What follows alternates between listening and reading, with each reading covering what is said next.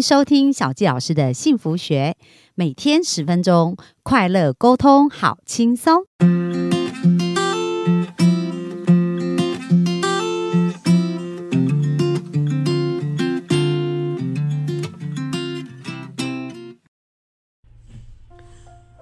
欢迎收听小佳老师的幸福学，很开心又在空中跟大家见面。本周很开心跟大家有机会分享一些我自己在生命当中对幸福的体验。那十二岁开始，我就在想，人为什么要活着，然后怎么样活生命才可以活出它真正的一个价值？那其实人呢，要活得快乐啊，就是我们的内外一致是最重要的。那当然，现在有很多的媒体，比如说我们知道。I G 啊，F B 啊，这些网站上面的资讯哦，那一般来讲，当然每一个人都是想要把好的那一面呈现出来嘛，所以也许有些人内心就会有一些焦虑的状态，就是为什么看别人的生活都过得那么美好？那其实也是这样，在社交媒体里面，大家也是尽量想要传递好的那一面给别人看。可是事实上，我们生命会不会有低潮呢？然后生命会不会有沮丧跟挫折呢？那是一定都会有的。就每个人的人生总是会有高低起伏，这都是一个非常正常的状态。那重点就是我们在遇到这一个低谷的时候，我们是怎么去面对跟怎么看它的？那小佳老师今天就想要来聊一下，我自己在生命当中来回想一下，我在遇到生命低潮的时候，我是怎么去面对跟怎么去呃一步一步往上走的。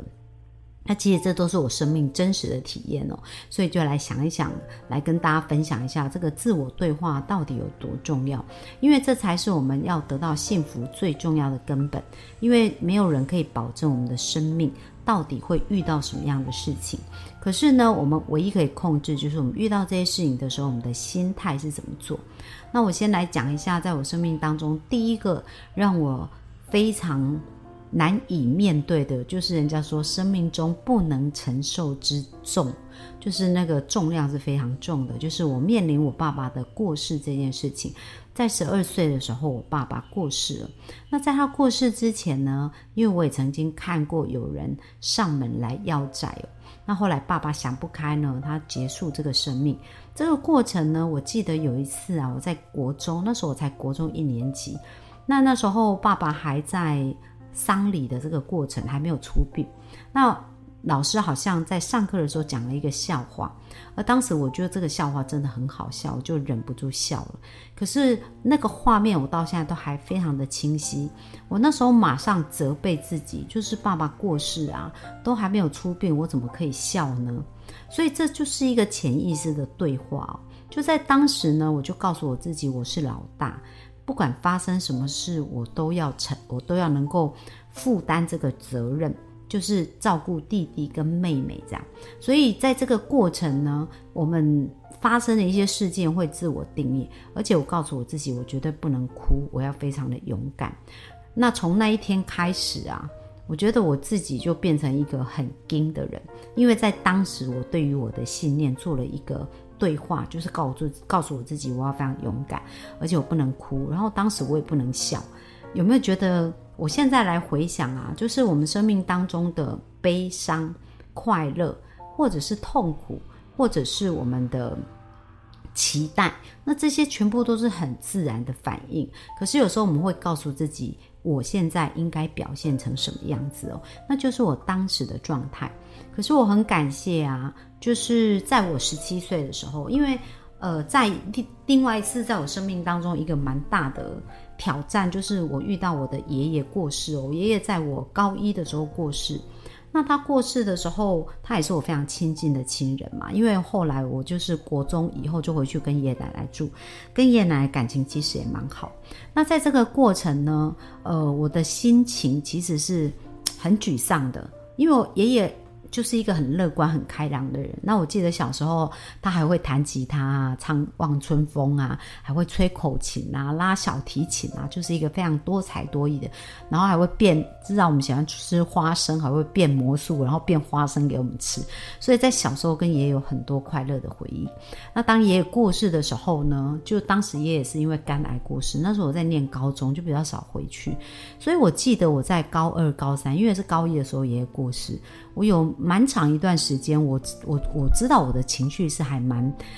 呃，心情是蛮低落的，因为爷爷过世这件事情也是对我造成一些影响。那那时候呢，我是透过运动，我现在回想起来，我就是透过运动去抒发我当时的感受，因为我很喜欢打篮球，然后呢。呃，学校也有游泳池嘛，所以我记得我那时候是大量运动，就是我每一天下课我都一定会去打篮球，然后打篮球在篮球场上啊，我就是去投篮啊、跑步啊、打球的这个过程啊，然后因为我们学校我在当时是独家一女中。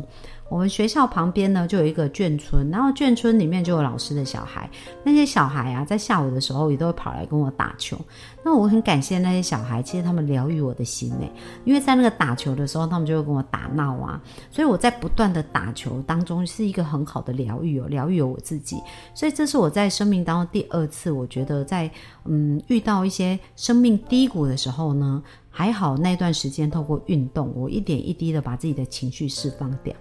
然后接下来就是在我十七岁的时候认识教会，那是我高三的时候。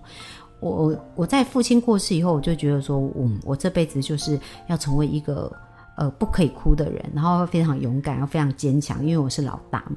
但是一直盯，一直盯也是会很累的。那在我高三认识教会的时候，认识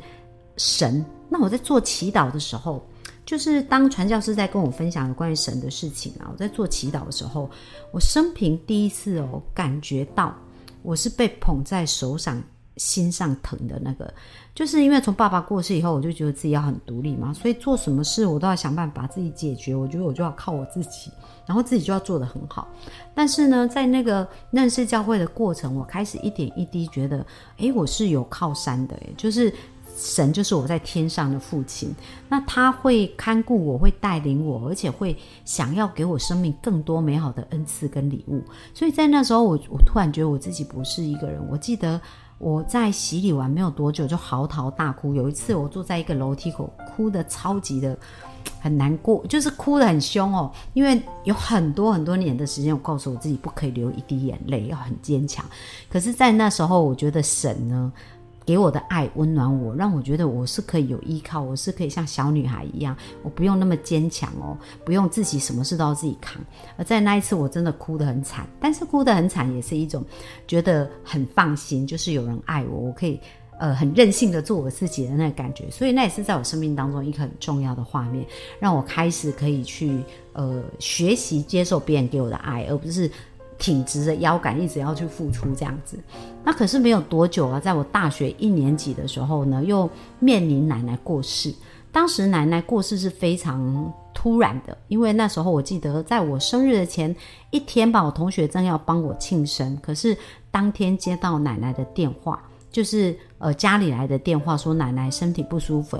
呃从云林乡下被送到嘉义的医院。呃，还是北港，我有点忘记了。然后当时我从台北就要赶车回云林，但是在半途中奶奶过世，那这在我生命当中算是一个非常大的打击。因为奶奶说实在的哦，她在我小时候成长的过程，就像我的精神支柱一样。虽然奶奶是比较凶、比较严格，可是呃，在爸爸过世，然后那时候妈妈在台北嘛，然后我又是长女，然后又。呃，爷爷过世，在这个过程当中，我觉得奶奶一直是让我感觉是很坚强，而且很可以依靠。所以在没有心理准备的时候，奶奶过世，那我记得有一次，就是那个画面还很深刻。我大一的时候啊，那是我唯一给奶奶的一个红包，就是我的，我那时候赚钱，因为我念夜大嘛，打工，然后白天就是有工作。那当我赚到钱的时候，我就觉得很开心。我想要包给奶奶红包，但是我那时候也没有很多钱啊，所以我记得我包了五百块的红包给奶奶，然后奶奶呢就包了两千块给我。那这就是我这辈子唯一一次有机会哦，给奶奶的一个红包。那后来奶奶过世的时候，对我生命来讲是一个很大的，就是那种失去。然后感觉自己的心好像好像空了一样。那那时候我觉得我后来我发现我真的是在那时候有一些忧郁症的倾向，就是大家讲的，我也不知道那叫忧郁症。就是那时候我会就是笑容从我的脸上完全失去。我以前就是一个很爱笑的人，其实也是一个很乐观的人。所以在说人在忧郁的一个情况之下，的确他很多的行为跟他的做法，并不是他真的要这样对待他的生命。有一些事是是他在生理上面就是会有这样子一个挑战。那我记得我当时就是完全没有笑容，就是不知道怎么笑了。然后每天睡到早上大概四五点就会自动醒来，那就感觉对生命好像没有什么，没有什么热情了，然后也不知道自己要追求什么，就觉得心有一个地方是空了。那还好，我觉得我很感谢我的朋友们，就是我教会的一些朋友们，因为当时我教会的好朋友刚好在我们家租房子，那那时候他经常会听我在讲，就是我内心那个。当我内心有一个空洞没有办法满足的时候，我就一直要把我的那个负面的感觉发泄出来。那我很感谢那时候有一个人愿意听我，就是我的好朋友们一直听我，而且经常关主动关心我，然后。会一直鼓励我，一直支持我。那我记得有半年的时间，我都呈现在很忧郁的状态，就是每一天睡眠时间没有办法睡很久，就会醒来，然后完全没有笑容。那所有想的事情都是觉得没有希望啊，不快乐。那当